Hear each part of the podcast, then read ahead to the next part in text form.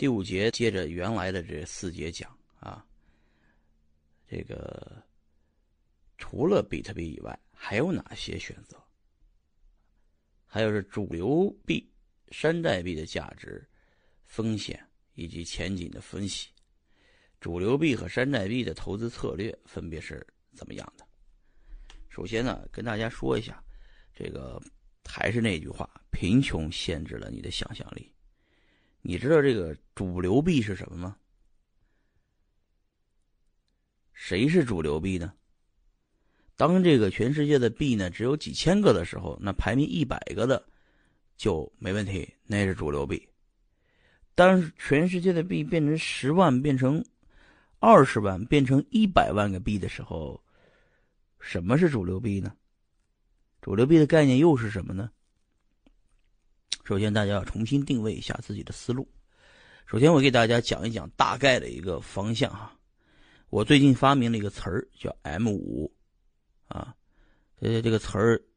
怎么写、怎么拼呢？就是英文字母的 M，啊 M，然后五。大家好多人呢学过经济的，那都应该知道啊，也不应该由我这个高中生给大家再普及一下这个 M 一、M 二、M 三、M 四了吧，是吧？大致呢，M 一就是印出来的那些纸币，看得见、摸得着的那个 dollar。啊，美金那个叫 M 一，M 二呢，就是银行里面的存着的那个币的是一个数字啊，就就广义货币啊，说这个世界上总货币发行总量多少多少是吧？这个里面就 QE 的多少多少多少是吧？这叫 M 二，M 三呢就是这个证券股票啊，包括咱们的苹果股票。Facebook 股票是吧？微信的、腾讯的股票、阿里巴巴的股票，这叫 M 三。M 四呢，就是基于 M 三基础上形成的金融衍生品啊。呃，那 M 五呢？M 五是我起的名字，M 五就是未来一切的虚拟的东西全部会上链因为未来的时代就是一个数字经济时代。未来能上链的产品全部会上链，不是你看得见摸得着的，可能就是一本书的版权，就是一一个电影的版权，或者是一一个内容的版权啊，或者就是一段名言名句啊，或者就是一个非物质文化遗产，或者呢就是一个皮肤表情啊，或者是游戏里面的一些装备啊，这些东西全部会上链，包括。公司的，啊，一些公司的 token，公司的权益或者是收益、股权等等等等，甚至纳斯达克上面的所有的股票，啊，都有可能上链这个时代一旦来临以后，M 五的规模会远远超过 M 四的规模，但是现在的 M 五的规模才多大呢？我给大家看一下。现在 M 五的规模就是整个数字货币的，就是币的总市值加在一起，不及一只苹果股票，就仅仅只有这么点大。但是未来有多大？未来有你想有多大就有多大，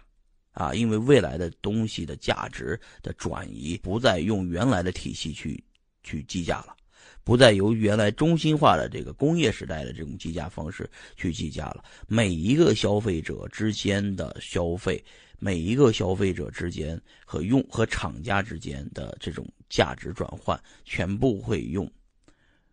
新的数字货币进行结算啊。所以说，新的时代一旦来临以后，我认为会制造一个更大的一个金融的一个创新产品，就是 M 五。所以说我之前在第一节、第二节的时候给大家讲，这个金融啊本身就是买卖风险的游戏，就是一群，啊，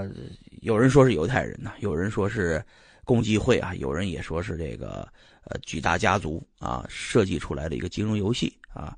是一个中心化的体系设计出来的美元体系，设计出来全球的金融体系等等等等，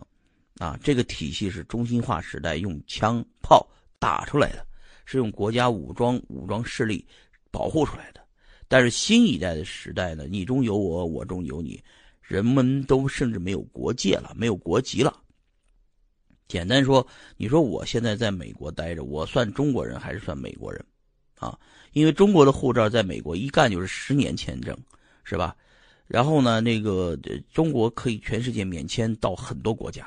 是吧？美国人呢也在中国做生意，中国人也在美国做生意。比方说一辆，一辆我们看得见、摸得着的一一一辆这个这个这个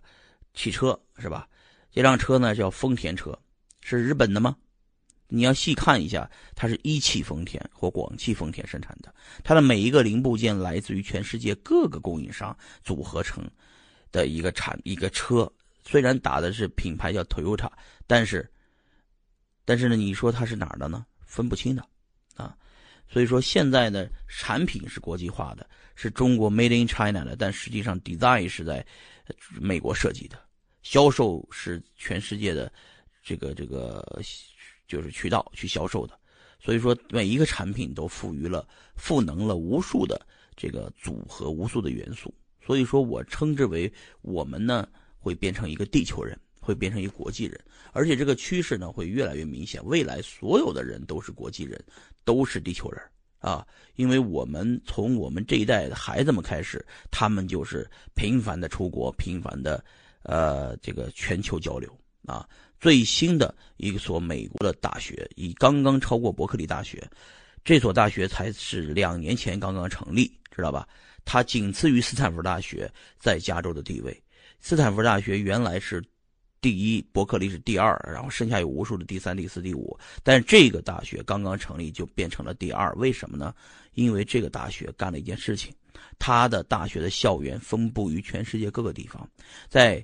一第一学期他可以在旧金山学，第二学期到北京学，第三学期比方说就跑到了伦敦学，第四学期去跑到东京学，第五学期跑到新德里学，第六学期就跑到澳大利亚悉尼学。是吧？他这个全世界的这个教学，让每一个学生都在全世界体验，全世在花你大学大学四年期间，让你走遍全世界，让你体验各个世界的各种文化、各种多元的信息，让你变成一个国际人啊！所以很多的家长花很多的钱让自己的孩子去报考这个大学，即使是报考也考不上，因为他录取人数量有限。所以说，这种教学模式会变成一个未来，就是说它是。没有围墙的大学，没有国界的大学，未来甚至是没有种族的大学，会变就现在人们已经没有种族之分了，因为种族这个概念已经去掉了。所以说，体我跟你大家大家想象想象的一个未来，不是什么机器人时代，全是机器人，你知道吗？未来是没有国界了，没有国界就会没有国际。就会产生一个国际货币，国际通用货币一定是建立在以比特币为锚定的、为锚的一种货币产生的一种电子货币，而不是以什么一个信用为担保的一个锚定的一个货币，是一定是全球都会公认的非国家发行的一个货币。因为国家发行就会有国家竞争，国家竞争就有军备竞赛，军备竞赛就可能有战争，有战争就会就会产生无数的后患。所以说，未来的人类的共识一定是建立在一种没有国界的基础上建立的。所以我给大家讲第五课的时候，一定是给大家一个更大的想象力。未来的主流货币没有这个大家想象中的，就是说非得是非得是这个这个就就就前几名的币。一定是说大家广泛认可的。币，有可能就是某一个国家直接站出来，有个有个什么阿联酋的一个一个酋长直接发了一个币，然后全世界都认他，认他就用他，或者是某一个明星啊，比方说啊一个一个一个举个例子，们周润发啊发了个币，或者成龙啊，成龙是 Jack Chen，老外都认，中国人也认，他成龙突然之间发了一个币，然后这个币呢都在全世界流通。它就成了一个这么一个币，然后这个币的价值也有可能会也有可能会非常高，高于现在所有的市值的这些数字货币啊。所以说，不要先定主流和非主流，和山寨和非山寨。所有的币除了比特币是原创以外，所有的都是山寨的比特币。所有人你不能说是除了比特币，剩下都是山寨币，是吧？这个贫穷不要限制自己的想象力，想象力要无穷大。你要站在一个未来六十岁、八十岁的一个老头的角度回看今天的历史，你再看这个降维下来看的时候，你才觉得我们现在正好处在一个行业早期发展的萌芽期啊。所以说啊，我们不要定主流非主流。那即使就算是按主流非主流定，我们也要看。什么呢？看长期发展性。首先，创始人本身决定于这个项目的高度，也就一个项目的高度决定于创始人的高度。创始人如果只是一个 low 逼的，只是想圈把钱就走人的，想财通过币币圈这个赚一把钱就跑的这种人，那你就别投了。这种人有充分的投机性，他这个没有做远大理想的能力和远大远大抱负的实力。也没有国际化的思维和世界观，所以他很难做出一个世界化的项目来。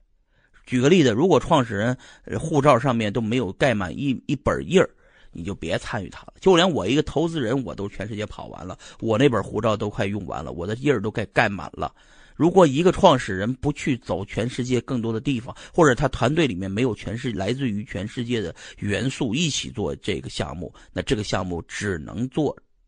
只能是。做成一个地方币种，地方性币种。举个例子，山西平遥也，也以前是，以前是全世界的金融中心，你知道吧？全世界的华尔街以前，因为大清帝国当时候所有的这个金融的汇兑汇的业务，全是山西人做的。因为山西人发明了一种东西，就是把那个票号给发明出来的。大家都知道票号吧？票号是在。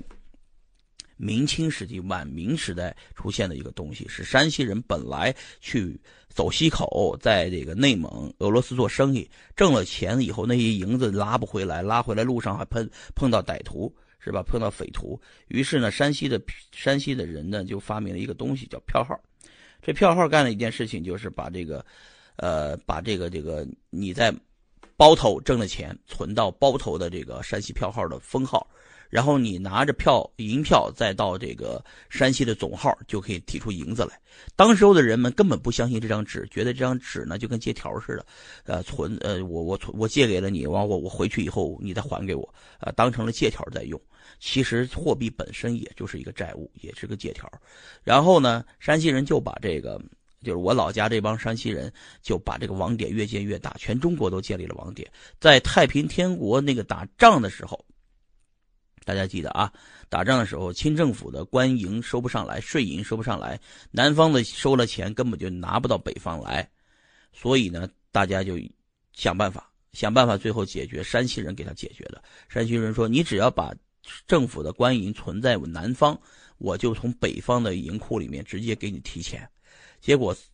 大家一用，慈禧太后说：“我操，这牛逼啊！”于是山西人的这个这张纸就变成了信用。于是呢，国这个。